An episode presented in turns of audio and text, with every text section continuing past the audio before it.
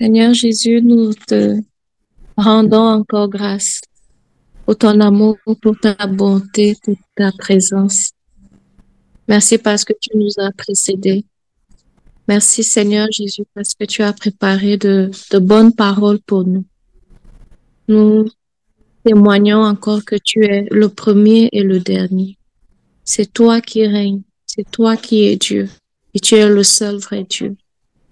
Seigneur Jésus, tu es notre seul espoir, tu es notre vie, tu es tout pour nous, tu es notre lumière. Alors nous venons à toi. Nous espérons recevoir de toi, Seigneur, la parole, le pain qui va nous vivifier et fortifier. Nous te confions encore le pasteur Claudie, afin que tu puisses parler à travers lui, afin que par sa bouche, Seigneur, tu puisses nous communiquer ce que tu as sur ton cœur, Seigneur Jésus. Nous prions afin que la connexion soit fluide, excellente, parfaite, de tous les côtés, du côté de la Guadeloupe, de, de, de l'Europe, de, de la RDC, de l'Afrique et même ici chez moi, papa. Nous prions que la connexion spirituelle et physique Internet se passe bien dans le nom de Jésus. Afin que tous ceux qui sont en retard se dépêchent, Seigneur, dans le nom de Jésus. Amen. Amen. Amen. Amen. Alors, bienvenue à tous, que ce soit sur Zoom ou sur euh, Telegram. Le sujet de cet après-midi est, est sérieux. La maladie, qu'en penser? La prière pour les malades, qu'en penser?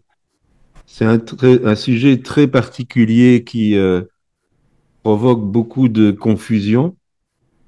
C'est d'ailleurs un questionnement qui nous a été fait cette semaine et puis on a pensé que c'était bien de, faire un message sur le sujet parce qu'il y a beaucoup de confusion, d'incompréhension, de, de douleur par rapport à, à ce sujet dans le peuple de Dieu.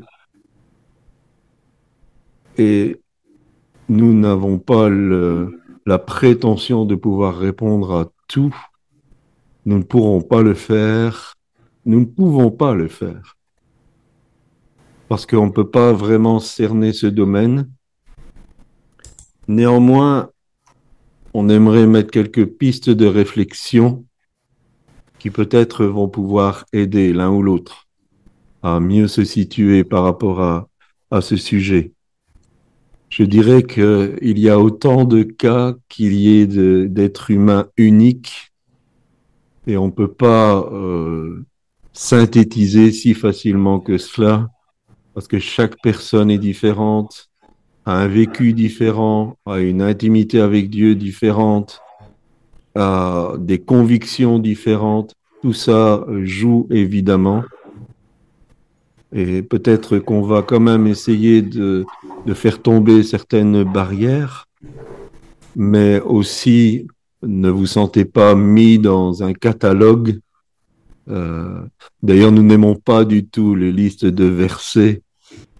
Euh, vous avez de ces almanachs où tel sujet, vous avez une liste de versets, ça semble tellement impersonnel, alors que Dieu a une parole précise pour chacun qui correspond à sa situation personnelle. Et donc, on ne veut pas vous mettre dans, un catalogue, mais je dis peut-être que ça pourra aider l'un ou l'autre. Les pourquoi sont nombreux et c'est normal en tant qu'être humain de se poser des pourquoi quand on ne comprend pas. Et nous ne dirons pas que les pourquoi ne sont pas justifiés mais certains pourquoi ne vont pas trouver de réponse, du moins ici sur cette terre. Mais peut-être que d'autres vont trouver une réponse après un bon laps de temps. Ou peut-être que cet après-midi, le Saint-Esprit va vous toucher et il va vous donner une réponse à un de vos pourquoi. Alors d'abord, j'aimerais faire vraiment la différence, et peut-être que ce n'est pas euh, bien perçu par tout le monde. Entre la promesse de Marc 16, versets 17 et 18 et le milieu chrétien. Alors que nous dit Marc 16, 17 et 18 Voici, et ça a été cité avant ce culte, voici les miracles qui accompagneront ceux qui auront cru en mon nom.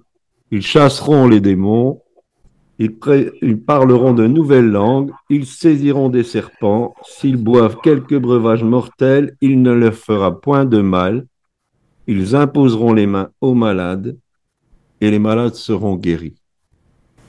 Alors pourquoi je dis que euh, il faut bien faire la part des choses entre cette promesse et le peuple chrétien en fait, cette promesse est directement liée au verset qui précède, au verset 15. Allez par tout le monde et prêchez la bonne nouvelle à toute la création.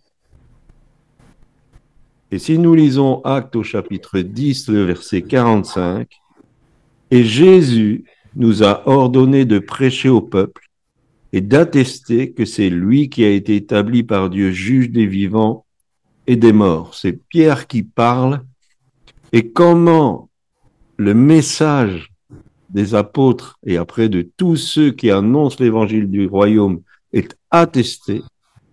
Il est attesté parce qu'il y a une manifestation de puissance qui est promise pour accompagner le message. Et cette manifestation de, puissance se fait bien sûr par l'imposition des mains aux malades et les malades seront guéris. Alors, ça ne veut pas dire que l'imposition des mains est à proscrire pour les chrétiens. C'est pas ce que je suis en train de dire.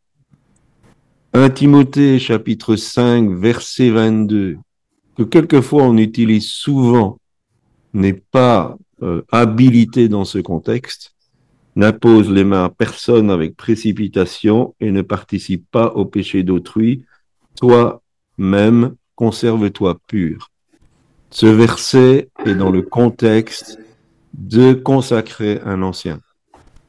Et Paul encourage Timothée, avant de consacrer quelqu'un comme ancien, mettez-le à l'épreuve. Ne vous précipitez pas. Et il dira même que pour certains, les difficultés, je paraphrase un peu, sont évidentes. Mais pour d'autres, c'est un peu à la fois que ça se manifeste. Donc le fait de ne pas imposer les mains avec précipitation concerne une, euh, consécration d'anciens, ne concerne pas le fait de prier pour les malades qui ne connaissent pas Christ. Vous pouvez y aller. Jésus a dit, ils chasseront les démons et les démons euh, partiront. Euh, vous pouvez prier pour les malades, vous ne risquez rien, vous êtes sous l'onction du royaume, vous êtes dans le mandat d'un ordre de Christ, allez-y et Dieu va vous accompagner et bénir. Alors, malgré tout, euh, aujourd'hui, on est relativement que des chrétiens. Et là, il y a déjà une autre procédure qui nous est donnée dans Jacques au chapitre 5, le verset 14. Quelqu'un parmi vous est-il malade? Qu'il appelle les anciens de l'Église et que les anciens prient pour lui en loignant d'huile au nom du Seigneur. Mais avant d'entamer ce sujet, et nous allons voir sept points qui peuvent concerner la maladie. Avant d'entamer ce sujet, j'aimerais que Pasteur Corinne donne un ou deux témoignages de comment la puissance de Dieu s'est manifestée quand nous annoncions le message du royaume de Dieu. Alors bonjour à tous. Donc le Seigneur, en fait, quand on annonce la parole de Dieu, qu'on annonce l'évangile, eh bien, euh, et qu'on demande dans la rue ou à des personnes si euh, ils les acceptent qu'on prie pour eux, s'ils ont un problème de santé ou autre, on peut être surpris de voir à quel point le Seigneur accompagne le message de l'évangile. Et on a vu des gens vraiment qui étaient euh, euh, touchés déjà rien que le fait qu'on leur propose de prier pour eux, euh, des gens qui étaient soulagés au moment qu'ils recevaient la prière. Ils étaient, on peut pas dire le mot guéri, même si on, on, le croit, mais on peut pas, on n'est pas médecin pour dire il y a eu guérison ou pas. Mais en tout cas, les personnes n'avaient plus les douleurs euh, nous avait présentées au commencement de la prière. Donc on a vu la main de Dieu à plusieurs reprises euh, et Dieu s'est glorifié. Et donc quand on annonce l'évangile, inévitablement le Seigneur fait des merveilles. Et il accompagne sa parole de miracles et de prodiges. Amen. Amen, amen. Un exemple, euh, on avait fait une, une évangélisation autour de, de la fête de la musique. Et puis j'étais avec un frère et il y avait une dame en chaise roulante qui était venue. Et on avait commencé à converser sur l'évangile. Et puis on a dit, ben, on va prier pour vous, vous êtes d'accord? Alors bien sûr, la personne était d'accord. Donc nous avons prié courtement. Et puis euh, je lui ai dit, est-ce que vous voulez essayer de marcher?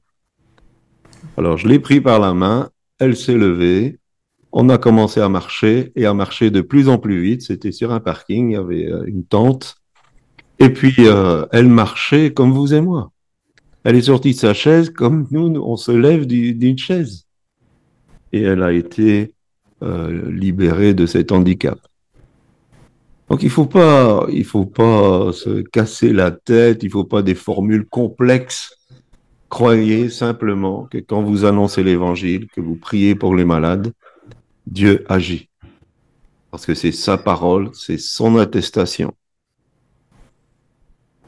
Alors la première des causes de maladie euh, chez les chrétiens, et là aussi peut-être je voudrais renverser euh, un mur d'incompréhension.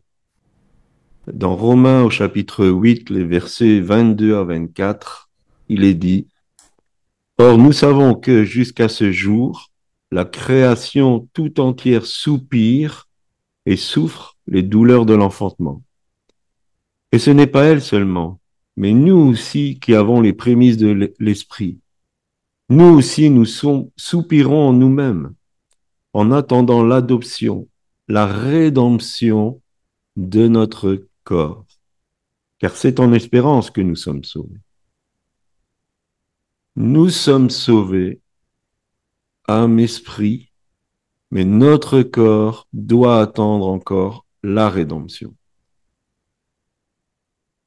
Certains enseignent que la domination d'Adam est rendue à partir du moment où il y a le rétablissement et que nous acceptons Christ.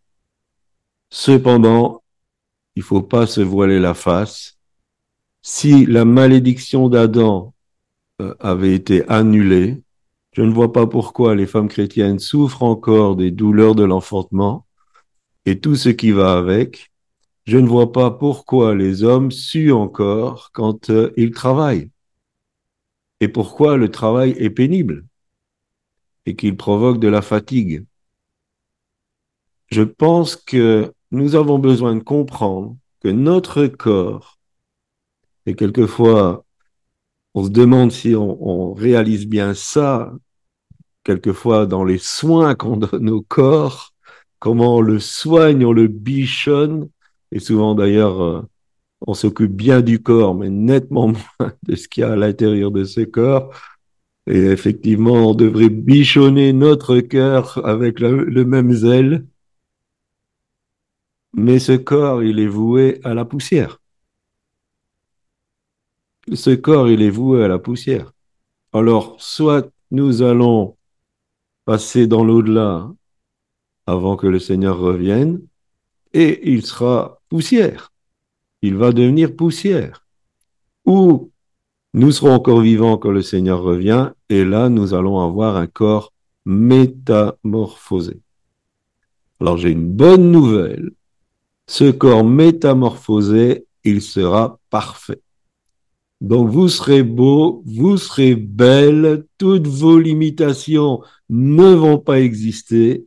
Ce sera un corps extraordinaire mais notre corps devra être complètement métamorphosé. Ce qui est corruptible va devoir revêtir l'incorruptibilité. Et ce corps-là n'aura aucune douleur, aucune maladie, aucune souffrance. Amen.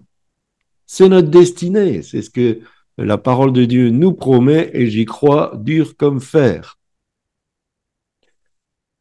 Et donc, nous pouvons, euh, en tant que chrétiens, être victimes de maladies tout à fait naturelles. Il y a des microbes, il y a des bactéries, il y a des virus, il y a toutes sortes de, choses, le vieillissement.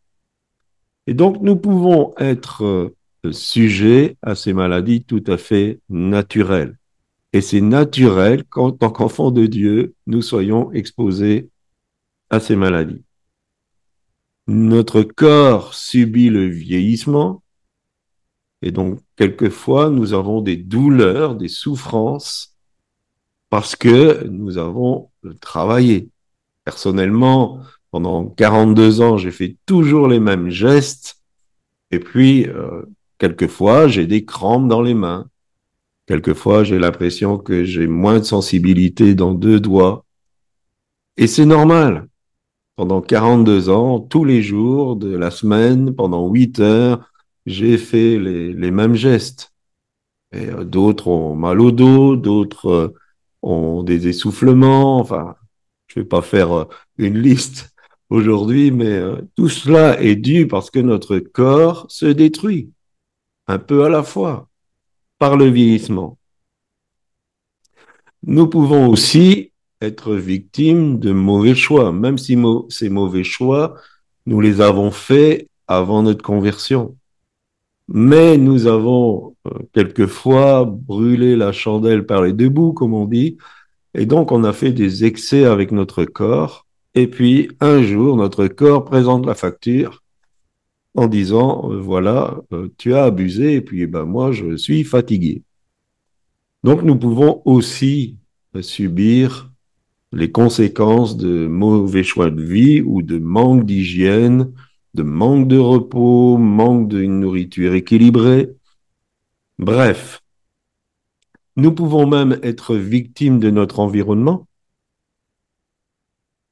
parce que aujourd'hui, nous savons que dans le monde, c'est la course au profit. Donc, euh, nous sommes peut-être victimes de la nourriture qui est ultra poussée, nous pouvons être victimes de la pollution, nous pouvons être victimes du stress, du bruit, de toutes sortes de choses. Et dans ce domaine, alors bien sûr, Dieu peut intervenir. Nous pouvons prier et Dieu peut intervenir. Il peut vous remettre sur pied rapidement. Mais quelquefois aussi, Dieu va vous laisser passer par la médecine. C'est pour cela qu'en tant qu'enfant de Dieu, on ne doit pas mépriser la médecine. Le Dieu que je connais aime souvent passer par des choses qui existent déjà. Bien sûr, quand la médecine est impuissante, il va régler le problème. Il peut régler le problème. Mais quelquefois, il nous laisse passer par la médecine. Et euh, l'intelligence qui a été donné aux personnes pour trouver des remèdes vient bien de Dieu. C'est lui qui a créé l'être humain. Une fois casse-pipe, comme j'aime l'appeler, quelquefois ne veut pas se soumettre à la médecine. C'est comme si on voulait forcer le bras de Dieu. Et j'aime cette réponse dans une traduction plus récente euh, quand le diable a proposé à Jésus de jeter du temple, il a dit on va pas provoquer Dieu. On va pas euh, quelque part lui forcer la main. Et quelquefois, nous avons ces attitudes d'enfants de Dieu qui, par leur comportement, les choix qu'ils font, ils essayent de forcer la main de Dieu. Je peux vous dire, le connaissant depuis des dizaines d'années, Dieu ne se laissera jamais forcer la main. Jamais, jamais, jamais. On peut faire tout ce qu'on veut. On peut essayer de le provoquer, d'avoir cette foi qui, qui n'est pas de la foi, c'est de la présomption. Ne, n'essayons pas de le provoquer. Acceptons de suivre le chemin que Dieu a préparé pour nous. Alors là aussi, je vais laisser Pasteur Corinne intervenir. Alors effectivement, je, dirais que Dieu fait ce qu'il veut. Et c'est vrai que, eh bien, si nous avons quelque chose qui peut se régler médicalement, il est bien évident qu'on va pas dire, bon, bah, ça peut se régler médicalement, je prie pas. On prie et on s'attend à Dieu. Mais néanmoins, parfois, le Seigneur va nous faire passer par la médecine. Et je vois, par exemple, j'avais eu euh, des, polypes au niveau de l'utérus et tout ça.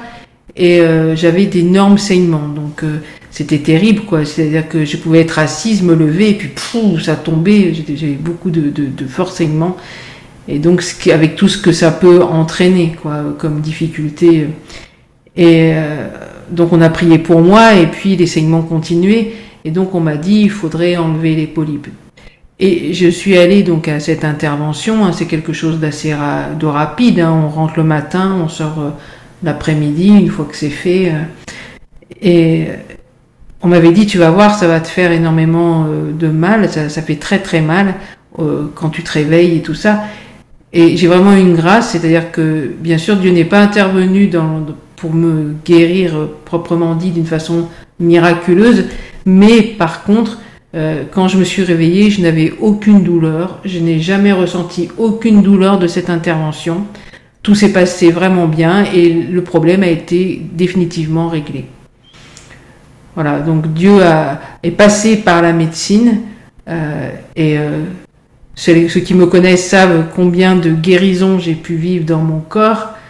Euh, Dieu a fait de plein de manières différentes. Donc Dieu n'est pas euh, comme ça.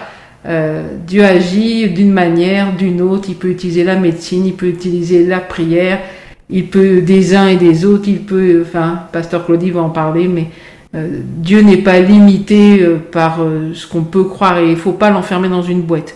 C'est-à-dire que si on souffre, je pense qu'il est important de s'abandonner dans les mains de Dieu et de dire voilà Seigneur, je souffre, euh, conduis-moi, guide-moi, guéris-moi. Et on continue d'espérer en lui parce qu'il est le Dieu de, de, toute espérance. Mais on ne peut pas lui imposer je dois être guéri comme ça. C'est pas comme ça que ça marche. Voilà. Amen. Alors je fais encore un point et après, si vous avez des questions, on va en parler. On retourne dans Jacques au chapitre 5 on va lire un peu plus loin, versets 15 et 16. La prière de la foi sauvera le malade, et le Seigneur le relèvera. Et s'il a commis des péchés, il lui sera pardonné. Confessez donc vos péchés les uns aux autres, et priez les uns pour les autres, afin que vous soyez guéris.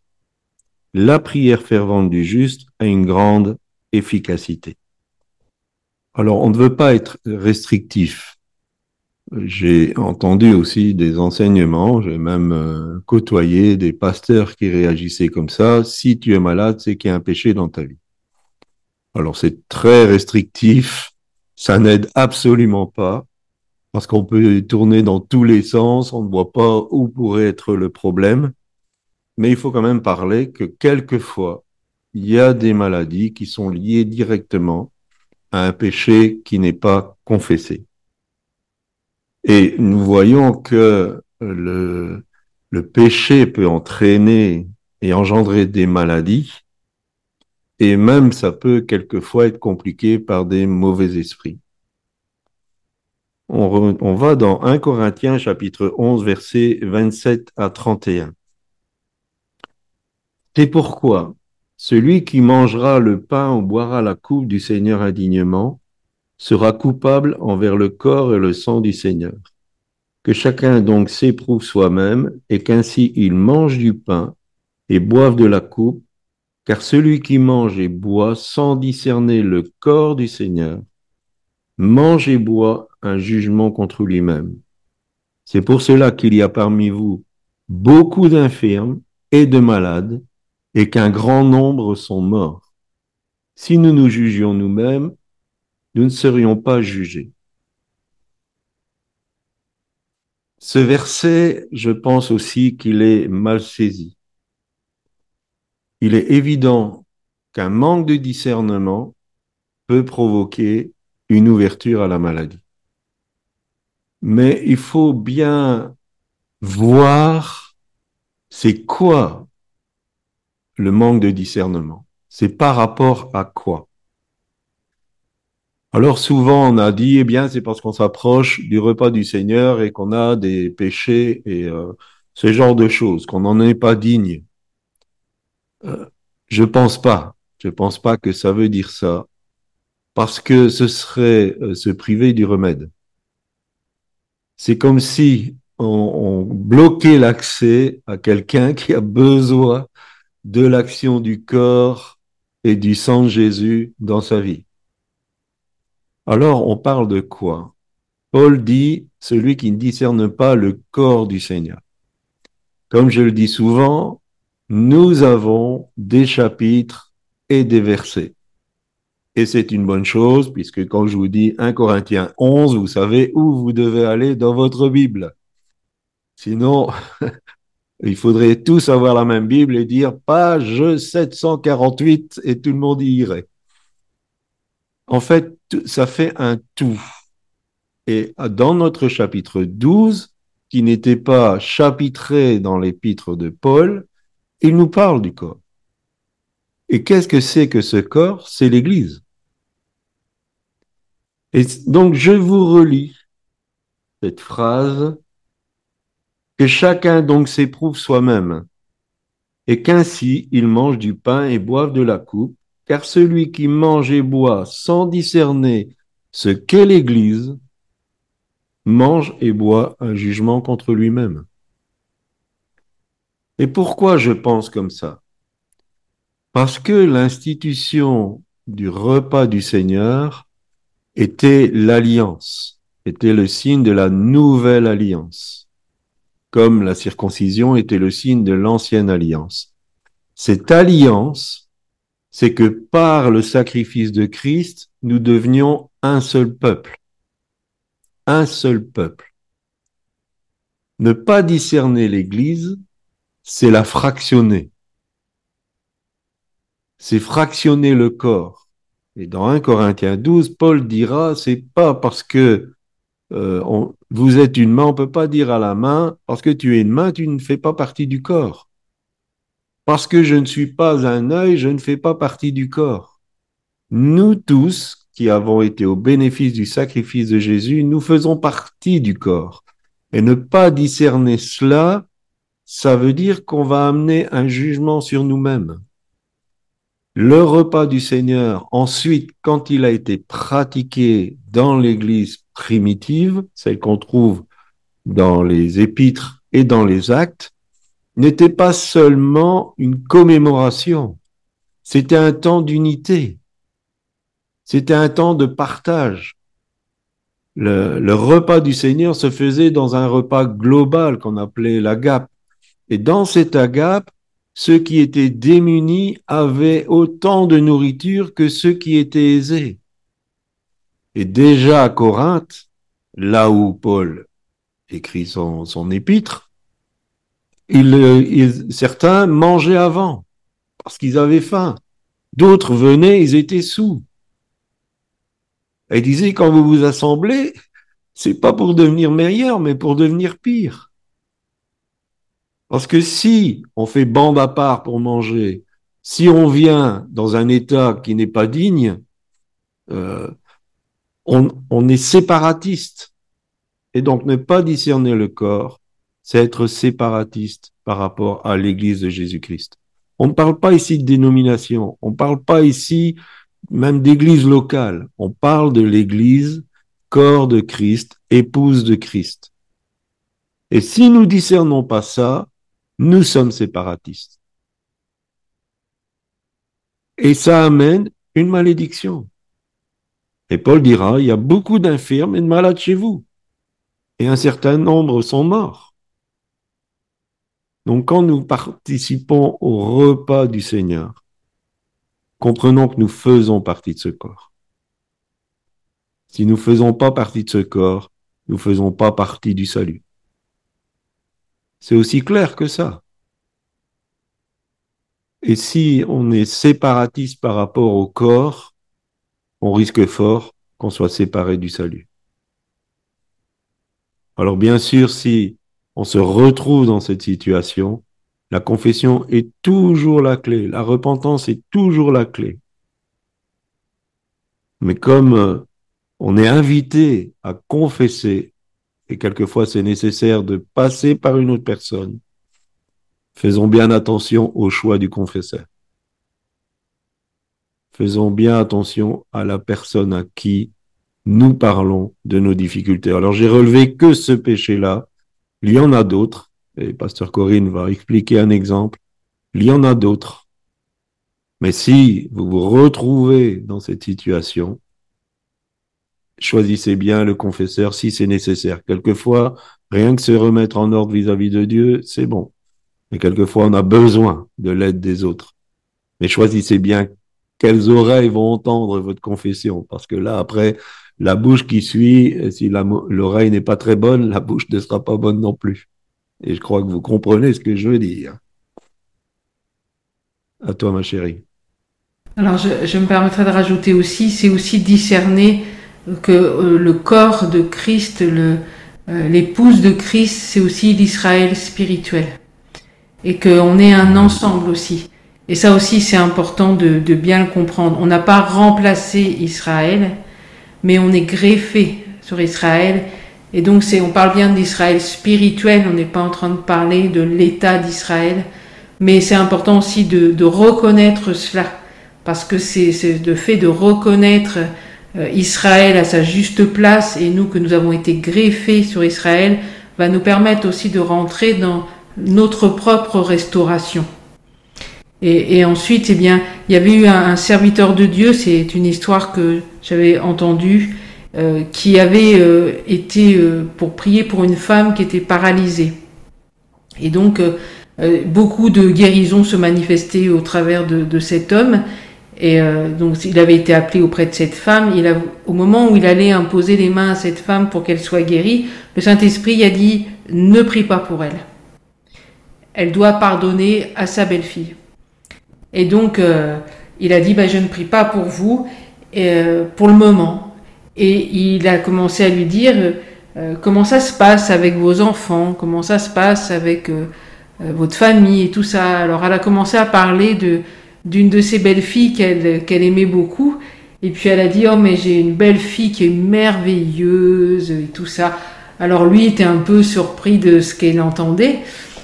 Et puis, euh, il dit, vous, avez d'autres membres de votre famille? Il dit, oui, oui, j'ai une autre belle-fille aussi, mais cela, je veux pas en entendre parler, et tout ça. Et elle a commencé à dire plein de choses méchantes sur cette belle-fille. Et euh, donc, euh, le pasteur lui a dit, eh bien, le Seigneur demande à ce que vous décidiez de pardonner cette personne. Et tant que vous n'aurez pas décidé de pardonner à cette personne, je ne prierai pas pour vous. Et donc, elle était colère, mais ça a fait son chemin. Et puis, euh, elle a décidé véritablement de, de pardonner à sa belle-fille. Et euh, le pasteur n'a même pas eu besoin de prier pour elle. Elle s'est relevée de son fauteuil roulant. Donc voilà, un non-pardon qui était là et qui avait vraiment empoisonné sa vie et sa santé. Amen. Est-ce que vous avez des questions, interventions? Euh, J'ai une question. Euh, par rapport en fait à ce dont tu as parlé sur le discernement euh, de, du corps euh, et par rapport au fait de faire attention à ne pas tomber dans le séparatisme. Moi, ma question en fait, c'est à quel moment on sait qu'on est dans le séparatisme? Par exemple, je, je, je prends l'exemple de, de d'autres dénominations, par exemple comme le catholicisme, où ils vont dire et ils vont défendre euh, bec et ongles qu'ils croient en Christ, euh, qu'ils croient dans le sacrifice de Christ, que voilà, en fait, en gros, ils ont les mêmes croyances que nous. Euh, à quel moment, en fait, on sait que bon ben qu'on doit faire attention ou alors que je sais pas si je suis clair dans ma question. Si, si, si, je, je comprends. je comprends. Alors, le, le, discernement, justement, ne se fait pas par euh, des systèmes religieux. Disons qu'on part du principe que dans tout système religieux, il y a de véritables enfants de Dieu. Pas, pas, euh, ils ne le sont pas tous, mais dans tout système religieux, euh, il y a des enfants de Dieu. Un jour, j'ai posé, moi, la question au Saint-Esprit. J'ai dit, Seigneur, mais qu'est-ce qu'on doit penser? Bon, certains mouvements qui acceptent absolument pas la manifestation du Saint-Esprit ou des mouvements où il y a des prières à Marie, ce genre de choses. Et euh, la réponse du Seigneur, ça a été ce qui s'est passé chez Corneille. Et euh, il a dit, mon esprit montre la voie. Mon esprit montre la voie. Et Pierre a dit, est-ce qu'on peut refuser l'eau du baptême à ceux que le Saint-Esprit a agréés? Donc je pense que le Saint-Esprit nous montre la voie. Il n'y aura jamais d'unité entre les systèmes religieux. Jamais. Ça, c'est l'effort de l'écuménisme. L'écuménisme, on essaye de faire une soupe où tout le monde euh, apprécie le goût de la soupe. Ça, c'est pas, c'est pas de Dieu. Et quelque part, dans la notion de, de sainteté, il y a toujours une séparation. Disons que euh, l'unité, c'est une unité de personnes il y a des personnes, si le fondement de Christ est là, on peut voir jusqu'où on peut euh, vivre des choses ensemble. Alors certains, ce sera très peu, d'autres, ce sera un peu plus, et d'autres, ce sera euh, vraiment des collaborations. Mais dans mon esprit, il n'y a pas de jugement. Parce que chacun rendra compte à Dieu pour lui-même. Alors bien sûr, je ne vais pas rentrer dans le compromis. Si l'autre essaie de me convertir à ses idées, je vais dire même pas la peine. Même pas la peine. Mais euh, disons que je ne vais pas le rejeter en disant toi tu n'es pas un frère, toi tu n'es pas une sœur. Si le fondement est là, comme je le dis souvent, on ne peut pas considérer les témoins de Jéhovah comme des frères et sœurs, même s'ils se disent chrétiens, parce que Christ est euh, descendu au rôle de l'archange Michael qui s'est euh, euh, incarné. Mais si quelqu'un a vraiment ce fondement de Christ et que j'ai cette attestation du Saint-Esprit, alors je peux voir comment on peut communier ensemble. Et Pasteur Corinne et moi-même, nous avons été invités dans des milieux catholiques. Nous avons exercé le ministère et le Saint-Esprit était présent. Nous avons même été dans, dans une ville. C'était surprenant. C'était une, une salle pas très grande. Et un peu avant la réunion, mais il y avait une porte et puis il y avait un petit escalier pour arriver dans la salle. Et c'était sans arrêt. Les gens arrivaient, arrivaient, arrivaient. On se disait, bon, Dieu va faire quelque chose. C'est pas possible. Dès les premiers accords de louange, l'onction de Dieu était là. On a vécu une réunion qui a duré deux, trois heures et les gens ne voulaient pas partir. Nous, on était fatigués, mais les gens ne voulaient pas partir. Et après, on a appris, à notre grosse surprise, que c'était des catholiques non charismatiques. Mais ils étaient euh, baignés dans les charismes à fond. Il y avait une, onction à couper au couteau du Saint-Esprit.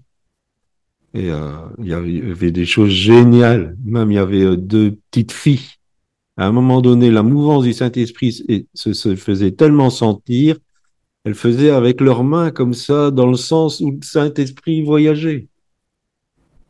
C'était incroyable, incroyable. Donc, euh, j'ai pas de souci à, vivre des temps avec euh, ce genre de personnes, s'il y a l'attestation du Saint-Esprit et si le fondement est bon.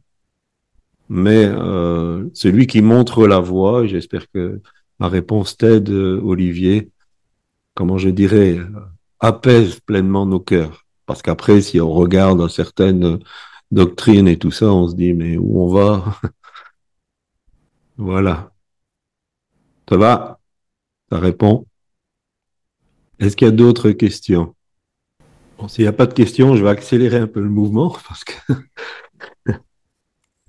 Alors, troisième point, c'est ce que j'appelle la pédagogie de Dieu ça va peut-être pas faire plaisir, mais euh, il faut en parler. 1 Corinthiens chapitre 11 verset 12.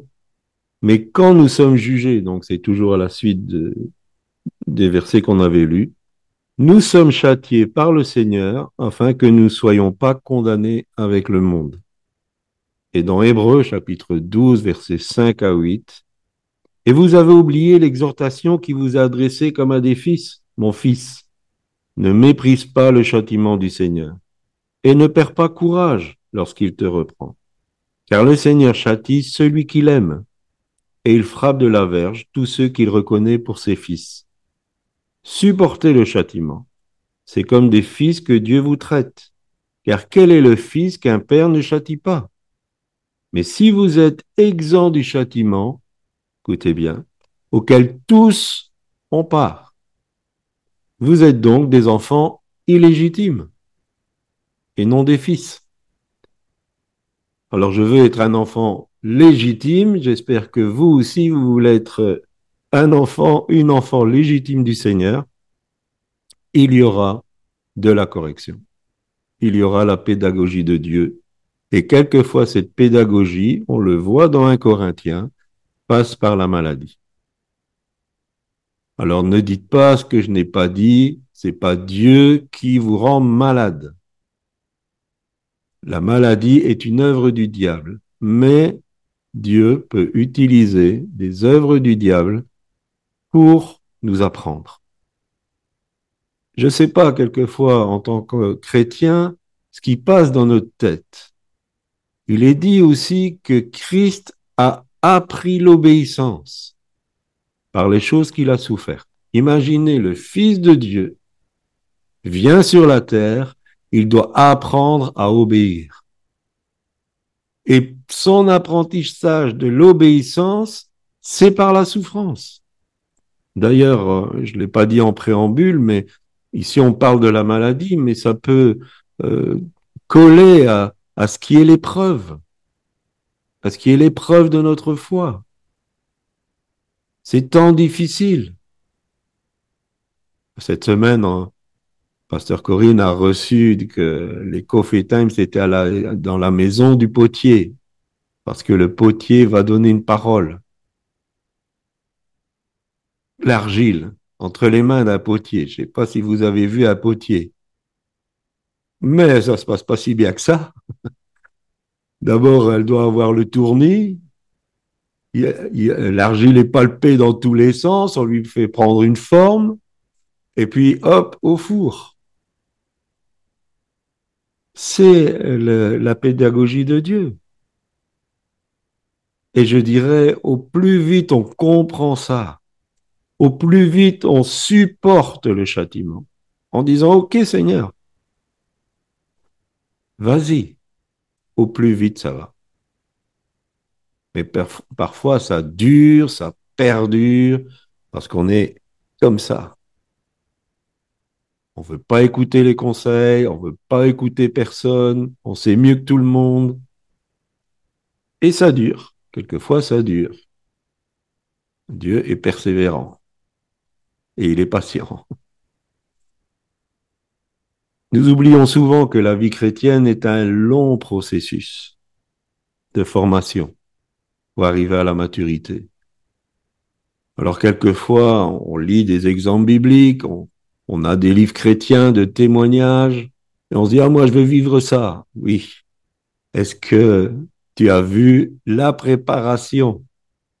Et au plus votre mission sera importante, au plus la préparation sera difficile.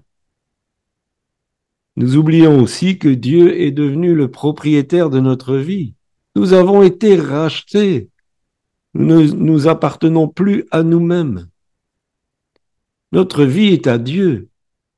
Et il en fait ce qu'il veut de sa propriété. Logiquement. Rassurez-vous, Dieu nous aime. Et j'aime ce verset. Je vois pas ce verset d'Hébreu comme quelque chose de négatif. C'est la démonstration de l'amour de Dieu. Imaginez ce Dieu extraordinaire qui a créé tout l'univers s'intéresse suffisamment à nous pour nous éduquer. C'est de l'amour. Il pourrait très bien dire, oh bah débrouille-toi, hein. débrouille-toi. Non, il veut nous éduquer. Il veut prendre le temps. Et si on reste collé à lui et on dit, Seigneur, explique-moi. il va prendre le temps de nous expliquer. Il va dire, j'attends ça de toi. Alors il y a des choses qui sont pas faciles. Mais à nouveau, vous parlez à, un vieux enfant de Dieu, enfin, vous écoutez surtout un vieux enfant de Dieu. Après, c'est plus de quatre décennies où je marche avec le Seigneur. Je peux dire, ça vaut la peine d'obéir. Franchement, franchement, ça vaut la peine d'obéir. Parce que quand on veut faire à sa mode, à sa tête, eh bien, ça fait encore plus mal que l'éducation. Et ça, peut-être que c'est la leçon que j'ai appris. Vaut mieux écouter Dieu. Et quelquefois, on se dit, oh, mais si je fais ça, c'est ouf. Et finalement, l'obéissance, c'est une sécurité, c'est une garantie, c'est une bénédiction, vraiment une bénédiction. Voilà pour ce troisième point. J'en fais un quatrième. Et là, peut-être vous allez trouver ça complètement injuste. Mais quelquefois, nous pouvons être victimes du péché d'un autre. Nous sommes parfois, par nos choix, dans des situations où une relation va nous faire vivre les conséquences à cause du péché de l'autre. Quelquefois, nous avons mal choisi nos relations. Il y en a qui nous sont imposées, mais quelquefois, nous avons mal choisi nos relations. Et quelquefois, je me permets de le dire, on est mal marié. Et qu'est-ce que ça va être de subir les conséquences du péché d'un autre? Eh bien, si le conjoint est volage et qu'il euh, chope le sida, vous pouvez très bien être infecté par le sida. Vous n'avez rien fait, vous avez été intègre, vous avez été fidèle. Mais néanmoins, vous allez souffrir à cause du péché d'un autre. Mais même quelquefois, nous pouvons subir les conséquences du péché d'un autre alors que nous n'avons pas fait de mauvais choix.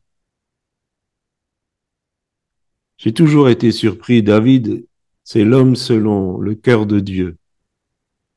Faut savoir que des dizaines de prêtres ont été tués parce qu'il a trompé la confiance d'un des leurs. Il s'appelait Hakimelech.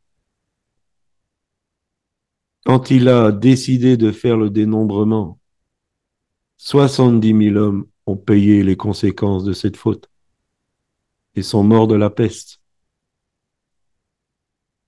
Alors ça peut sembler injuste. C'est pas moi qui fais les lois spirituelles, c'est, c'est Dieu qui est au contrôle. Je ne peux pas tout expliquer. Tout ce que je peux dire, soyez très prudents dans les relations que vous nouez. Faites très attention dans les relations que vous nouez. Soyez aussi très prudents par rapport au leadership dans tous les domaines. Et je pourrais donner l'impression de me tirer une balle dans le pied, mais soyez prudents. Et soyez bien à l'endroit que Dieu veut que vous soyez. Des leaders religieux peuvent vous faire beaucoup de tort, beaucoup de tort. Les gouvernements peuvent vous faire beaucoup de tort. Essayez de bien vous positionner. Et quand il faut dire non, dites non. Vaut mieux dire non que de tomber dans le compromis. Parce que nous pouvons être entraînés après par le péché d'un autre. Tous ceux qui sont morts à la guerre n'ont-ils pas été entraînés par leur leader? Et les gouvernements peuvent vous entraîner dans des mauvaises choses, vraiment. Si vous avez la possibilité de dire non, dites non. Parce que si nous ne traitons pas le problème, nous pourrons nous retrouver même sous une malédiction familiale. Et c'est important en tant qu'enfant de Dieu d'amener dans la prière à être libéré de toutes les malédictions familiales. Il faut traiter ce genre de choses. en cœur à cœur avec Dieu, peut-être avec des serviteurs qui vont vous accompagner. Mais c'est important régler ces choses. Oui, j'ai une question. Oui, Roger. Oui, bonjour tout le monde. Bonjour, Roger. Oui, j'aimerais savoir s'il y a une différence entre euh, l'épreuve, vous avez parlé de l'épreuve et de la, oui, la sanction. D'accord. Donc, oui, quand est-ce que il y a une différence entre l'épreuve et la sanction? Surtout dans le cas de la maladie, comment on peut discerner que cette fois-ci c'est une épreuve que je suis en train de subir ou alors c'est une sanction? C'est dans la recherche de, Dieu qu'on peut avoir euh, la réponse. Donc, l'épreuve n'est pas toujours une sanction. C'est pour ça que j'ai donné plusieurs points pour peut-être essayer de, faire le bilan après, de voir un peu où on se situe. Donc tous ceux qui sont éprouvés ne sont pas sanctionnés. Il y a des choses qui, euh, qui sont dues à, d'autres choses, d'autres points dont, on parle. Et on a encore trois, je vais essayer de faire euh, vite. Euh, donc tous ne, sont pas mentionnés dans ce que j'ai dit, euh, mais ça c'est de, devant Dieu. Et de dire Seigneur, est-ce que je suis sanctionné? Est-ce qu'il y a un problème?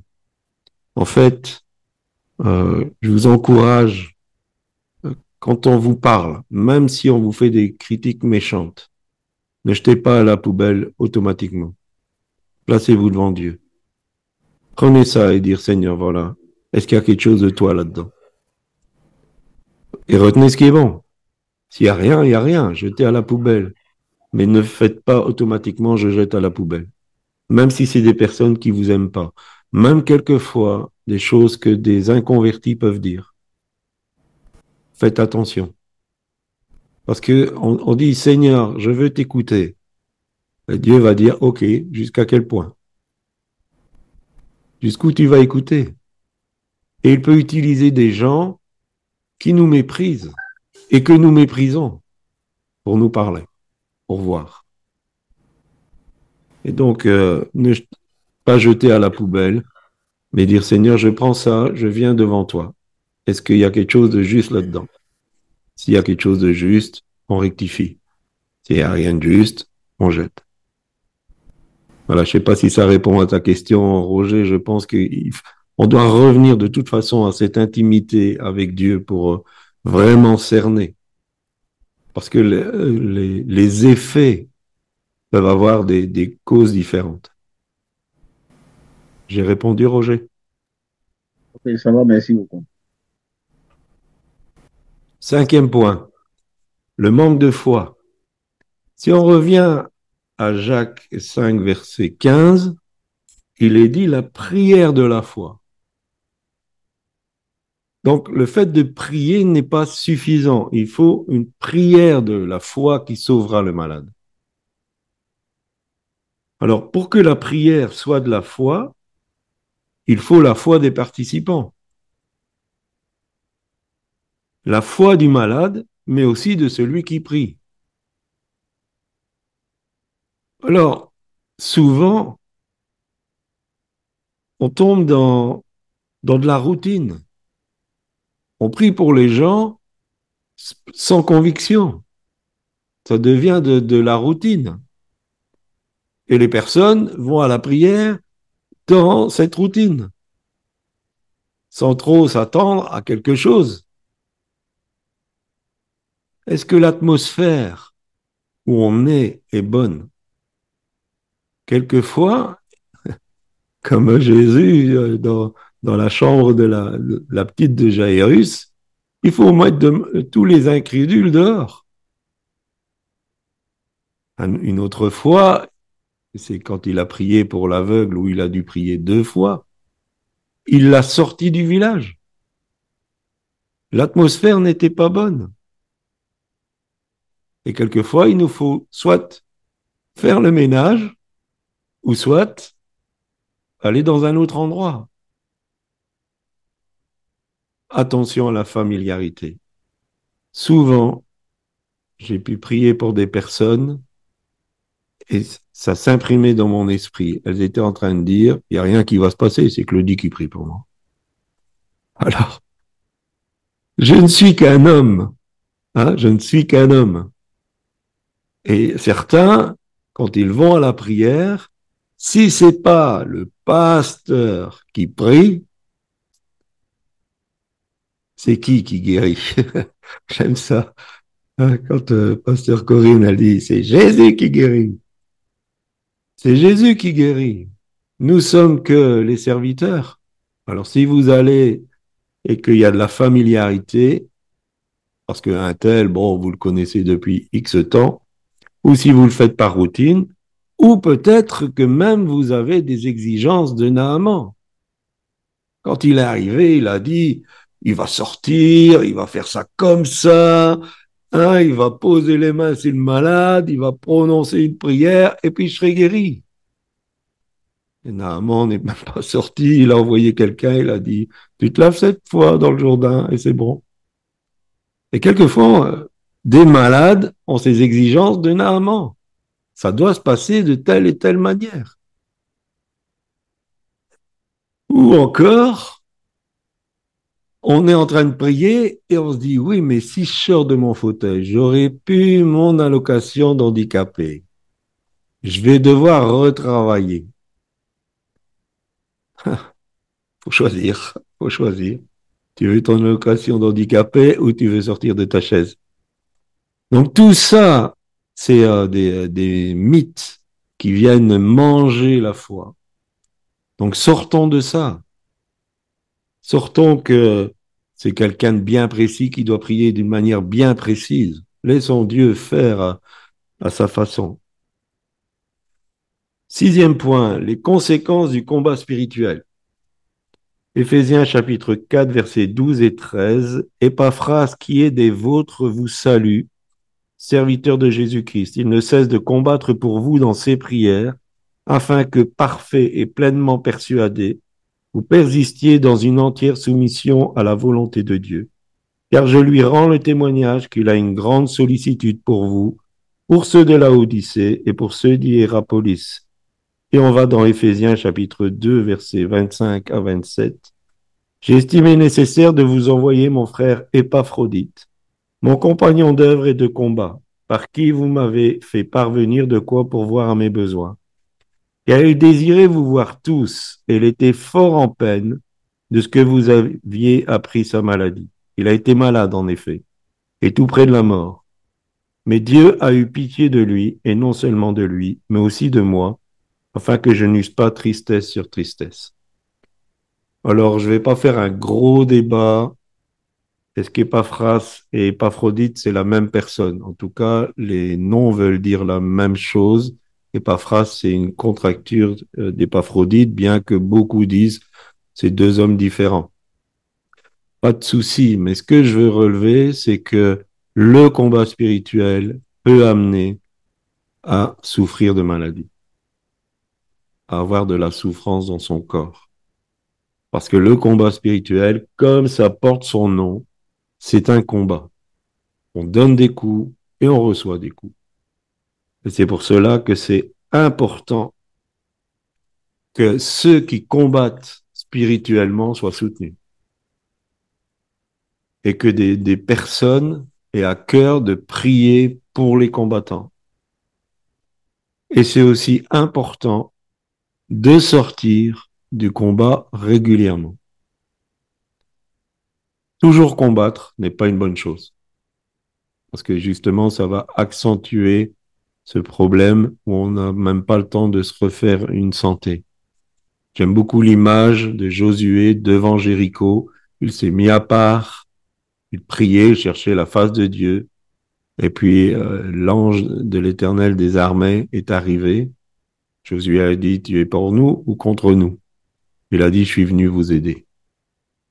Et il a dit, enlève tes souliers un guerrier comme Josué enlever ses souliers, ça veut dire que pour lui, c'était un temps de paix, un temps de repos. Parce que les guerriers n'enlevaient jamais leurs souliers tant que c'était la guerre. Et là, l'ange lui a dit, je prends les choses en main, repose-toi. Et il y a des moments dans le combat spirituel, il faut sortir et dire, Seigneur, c'est toi qui combats maintenant. Moi, je me repose. Je reprends du repos, je me soigne, et, et après, quand je suis bien rétabli, on est reparti. Je vais laisser Pasteur Corinne parler d'une expérience dans le domaine. Oui, alors j'étais j'étais sur le point donc de, rentrer pleinement dans mon appel. Déjà, beaucoup de choses se manifestaient. Euh, dans ma vie et puis au travers de ma vie, Dieu faisait son œuvre. Et euh, j'ai commencé à avoir des, des, mes mains qui euh, étaient, j'avais plus de sensibilité dans mes doigts. Et donc je suis allée voir un médecin qui m'a dit, bah, mon médecin n'était n'était pas là, c'était, je sais plus, enfin les vacances ou je ne sais quoi pour lui. Et donc, ce médecin m'a dit, je vais vous faire faire une prise de sang, mais vous avez, je sais plus quelle maladie, certainement ça vient de là. Euh. Donc euh, je vous donne un traitement et puis dès que vous avez fait la prise de sang, vous démarrez le traitement. Donc j'ai fait la prise de sang, mais il s'est avéré que c'était absolument pas euh, ce qu'il avait mentionné. Donc et ça continuait de persister. Donc je suis retournée le voir. Il m'a dit mais je sais pas, moi je peux rien faire pour vous. Donc voilà. Je suis sortie en larmes de chez le médecin parce que je me demandais ce qui m'arrivait. Et le lendemain, j'ai eu des très très violents maux de tête mais c'était euh, vraiment très très très violent. Et donc euh, une sœur m'a emmené euh, à ce moment-là d'urgence à l'hôpital et je suis arrivée aux urgences. Donc ils m'ont fait passer mes jambes derrière ma tête. En fait, c'est leur moyen a priori de voir ce, qui, va pas. Et donc là, j'ai vraiment eu des, c'était à hurler quoi, hein, les douleurs.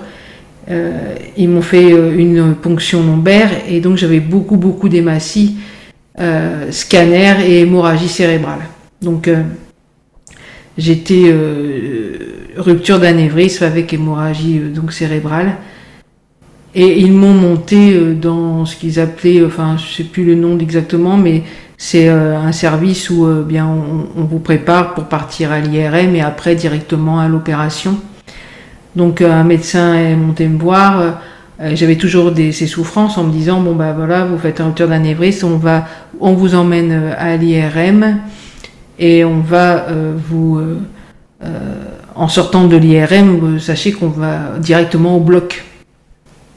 Et donc quand je me ils m'ont assise pour me préparer quoi pour l'IRM et à ce moment-là j'avais du sang qui a coulé par le nez et tout ça alors que j'ai quelqu'un qui saigne pas du tout du nez. Et bref je suis euh, partie à l'IRM et à mon grand étonnement, je suis retournée dans ma chambre après l'IRM. Donc j'avais plus du tout de, de, sang, mais euh, alors c'est un peu long à expliquer. En fait, pendant que j'étais dans la salle des urgences déjà, je me suis sentie partir. Et j'avais une sœur à côté de moi qui était m'avait accompagnée, qui, a vu, qui m'a vu vraiment partir et qui, qui m'a imposé les mains et j'ai ressenti la vie euh, vraiment venir en moi. Donc ça, ça a été la première des choses. Et puis après, donc euh, après l'IRM, donc euh, ils m'ont fait tout ça. Après l'IRM, ils m'ont remonté dans ma chambre. Ils, ils voyaient plus du tout de sang, mais j'avais toujours des très très violentes douleurs. C'était horrible, horrible, horrible. Et euh, ça a duré. C'était un vendredi, j'étais rentrée donc jusqu'au mardi. Et le mardi matin, donc j'avais une nuit très très mauvaise. Il y avait même une infirmière qui avait pris sur elle d'augmenter euh, la, dose de calmant, mais il n'y avait rien qui faisait rien. C'était atroce, ces douleurs. En plus, bon, comme il disait, j'avais l'effet de, après ponction lombaire, plus les douleurs que j'avais déjà avant. Enfin, c'était horrible.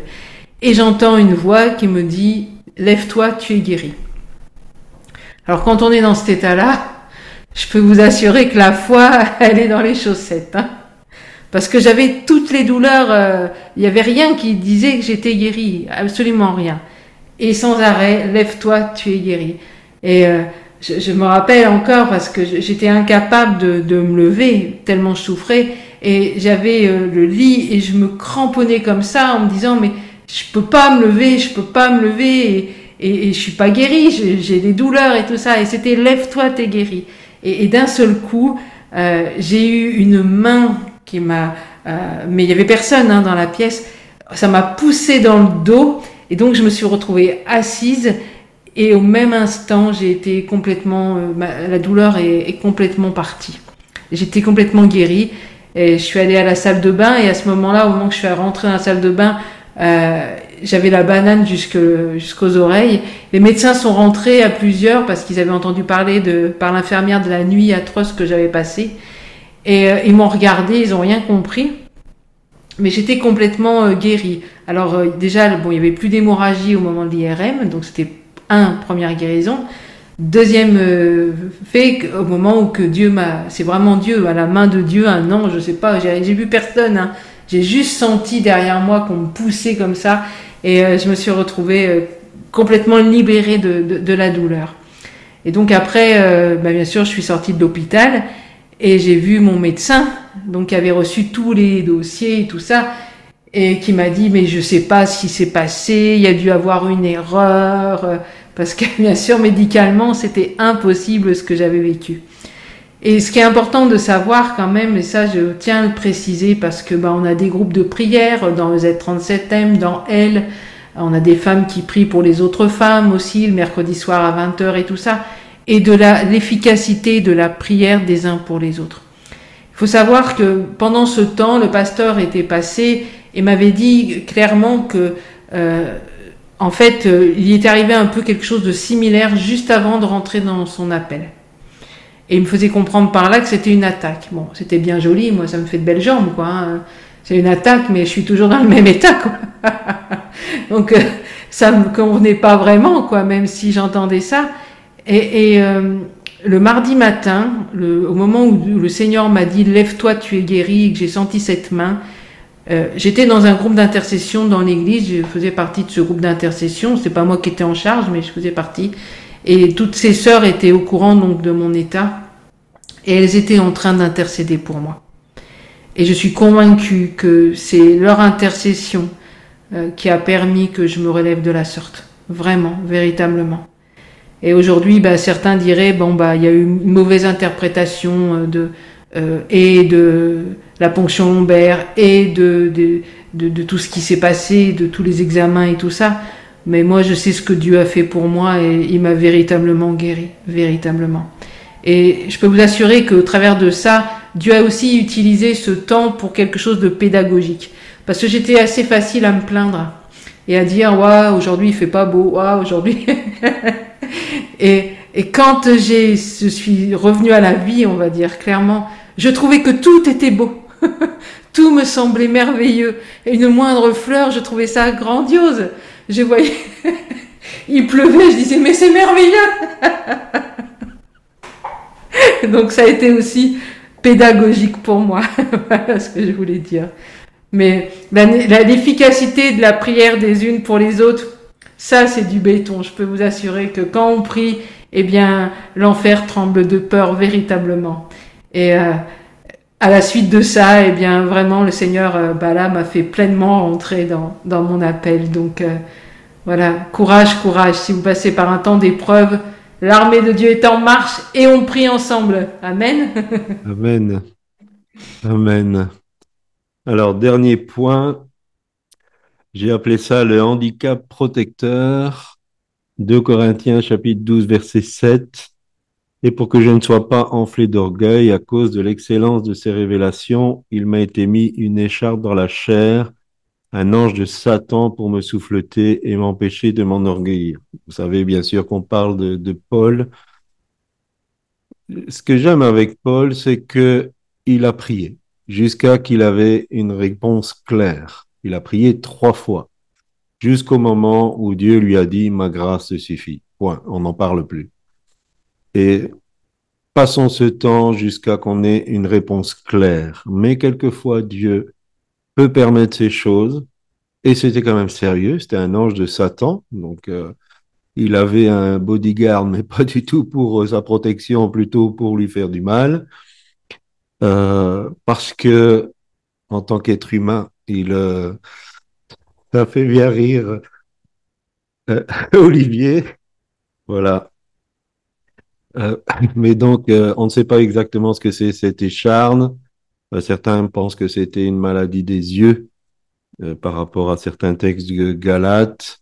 on ne sait pas vraiment. On pense aussi peut-être qu'il bégayait parce qu'il dira qu'il n'était pas un bon orateur. En tout cas, c'était quelque chose qu'il maintenait dans l'humilité malgré l'excellence et euh, le peu qu'il en fait euh, voir des, euh, des révélations qu'il a reçues, on s'imagine que plus d'un, si pas tous, on serait tenté de se prendre la tête, et éventuellement même de dire je suis Christ réincarné à cause de ça. Et donc, voilà, il y a des handicaps qui resteront, mais ce sont des handicaps protecteurs. C'est ce que Dieu permet pour qu'on ne tombe pas dans des choses qui seront pour notre destruction. Alors en conclusion, et puis vous aurez encore la parole avant qu'on puisse chanter et prier, si vous vous retrouvez dans l'un de ces aspects, j'espère que ça peut être vibré dans votre cœur par rapport à certaines choses, il y a des solutions adaptées à votre cas précis. Ces solutions ne seront peut-être pas selon votre souhait, hein, on l'a dit souvent, mais si elles sont assimilées, elles vous donneront la paix. Et l'important, c'est d'avoir la paix. Que c'est pourquoi ne nous pourrissent pas la vie. Et que c'est pourquoi soit mis en suspens et que nous puissions avoir la paix. Parce que si nous passons des temps difficiles et en plus qu'on n'est pas en paix, ça devient très très compliqué. Ne nous décourageons pas de croire en la délivrance mais n'acceptons pas que la maladie, qui n'est pas une œuvre de Dieu, nous fasse douter de notre Dieu. N'acceptons jamais de douter de notre Dieu, de son amour pour nous. Et peut-être que, comme j'ai pu le faire à une certaine époque, de dire, mais pourquoi moi? Et de dire, Seigneur, je demande pardon parce que j'ai dit, pourquoi moi? Ça voulait déjà dire, euh, tu me traites moins bien que les autres. Tu me rejettes. Alors que j'estime que je mériterais que. Je vous inviterai vraiment, vraiment à un abandon complet entre les mains de Dieu. C'est la meilleure des solutions. Abandonnez-vous pleinement et complètement à votre Dieu. Franchement, il en est digne. Il est digne de confiance. Abandonnez-vous à Dieu. Oui, je parlais aux maladies de l'âme qui peuvent avoir une répercussion sur le corps. Quand on a eu des traumatismes, etc.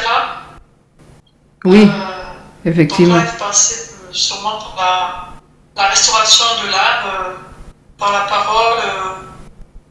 oui, aussi. À tout à fait, oui, ça aussi. On n'a pas pu aborder aujourd'hui toutes les possibilités, voilà. Ouais, mais c'est vrai qu'il y a des, euh, des maladies, des séquelles, de, des traumatismes, des, euh, qui nécessitent quelquefois du temps, du temps de, de guérison.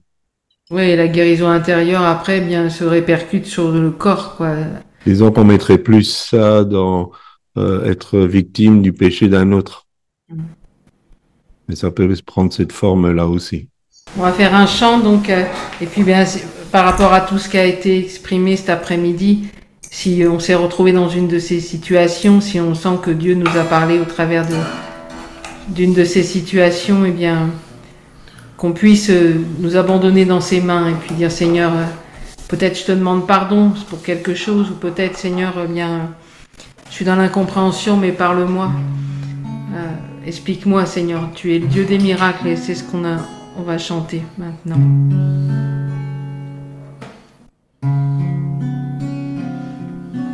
Me voici, prends ma vie brisée, malgré la tempête, peux me relever. Amen Seigneur. Tu es tout ce dont j'ai besoin. Mon cœur est blessé et je n'ai plus rien. Je veux trouver la main du Dieu de miracles. Tu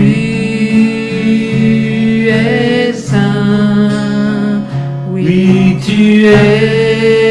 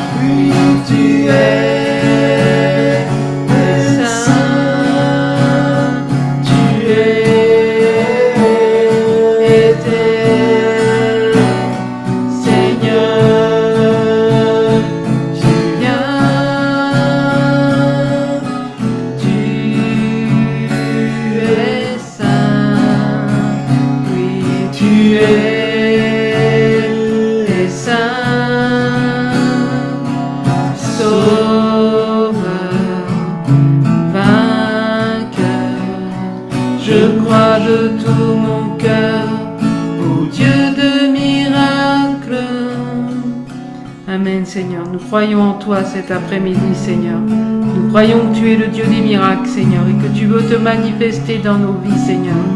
C'est vrai Seigneur que nous avons expliqué tout un tas de choses cet après-midi, mais tu restes et demeures le Dieu des miracles Seigneur. Celui de pour qui toutes choses sont possibles Seigneur.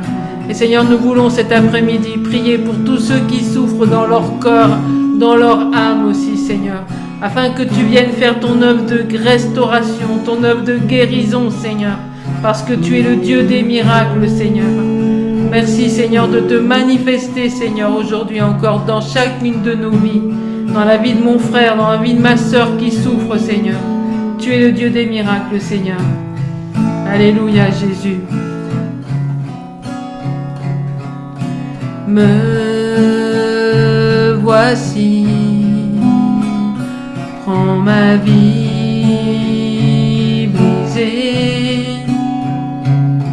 Malgré la tempête, tu peux me relever. Seigneur, tu es tout ce dont j'ai besoin, dites-lui. Tu es tout, tout ce dont j'ai besoin. Mon cœur est blessé et je n'ai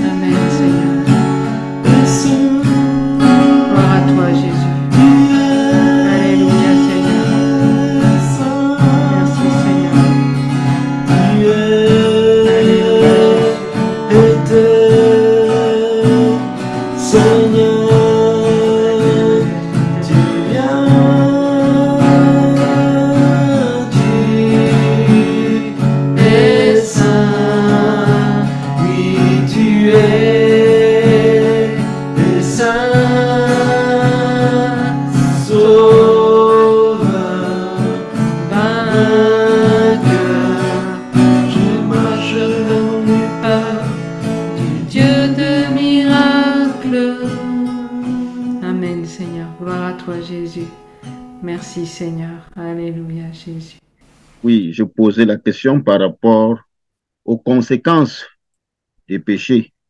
Comme tu l'as dit, que nous pouvons être victimes des conséquences des péchés des autres, et même pour l'État. Et là, euh, je prenais, je- vous avez pris l'exemple de Naaman. Et là, euh, dans 2 Rois 5, je demandais, euh, puisqu'il a dit que, il a dit à Élisée qu'il va adorer dorénavant l'Éternel, mais il lui a présenté sincèrement le cas de son, roi et que chaque fois que son roi devait prier euh, son Dieu, il s'appuie sur lui, mais lui ne voudrait plus prier ce Dieu-là. Que l'Éternel continue à lui pardonner parce qu'il va souvent assister au moment où le roi va prier son Dieu. Élisée lui a dit, va en paix. Donc, euh, c'est là où je disais que, bon, quand, comment nous pouvons nous comporter lorsque on est peut-être on a un patron ou on est avec quelqu'un qui n'est pas enfant de Dieu? Oui.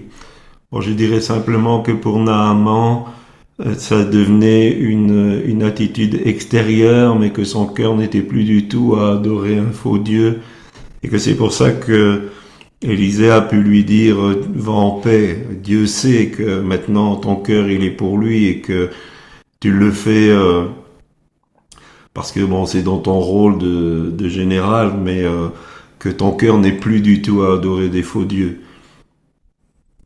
Donc c'était pas une compromission, je pense que voilà, c'était dans ses fonctions et euh, ça n'empêchait pas que même en, en agissant ainsi, rentrer dans le compromis. Sinon, il n'en aurait pas parlé. Est-ce que ça répond à ta question, Roger? Ça va, ça va, merci beaucoup. Un dernier chant. Alors, personne ne veut prier Deux ou trois, priez. On refait un chant et après, vous priez. hein, vous ouvrez vos micros et vous priez. Mon seul souhait dans ce monde est de te rencontrer.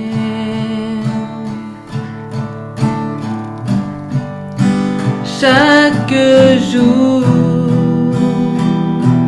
que je vis, je ne cesse de croire en ton nom.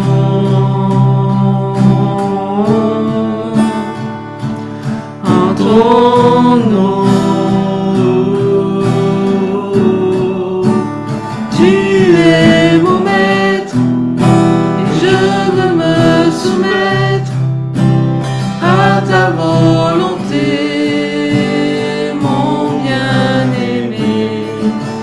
C'est en toi que j'espère, tu me relèves, Dieu de bonté, Dieu de majesté. Alléluia. Je t'adore.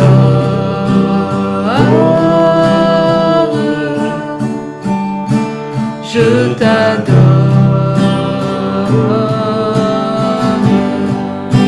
Amen, il est fidèle.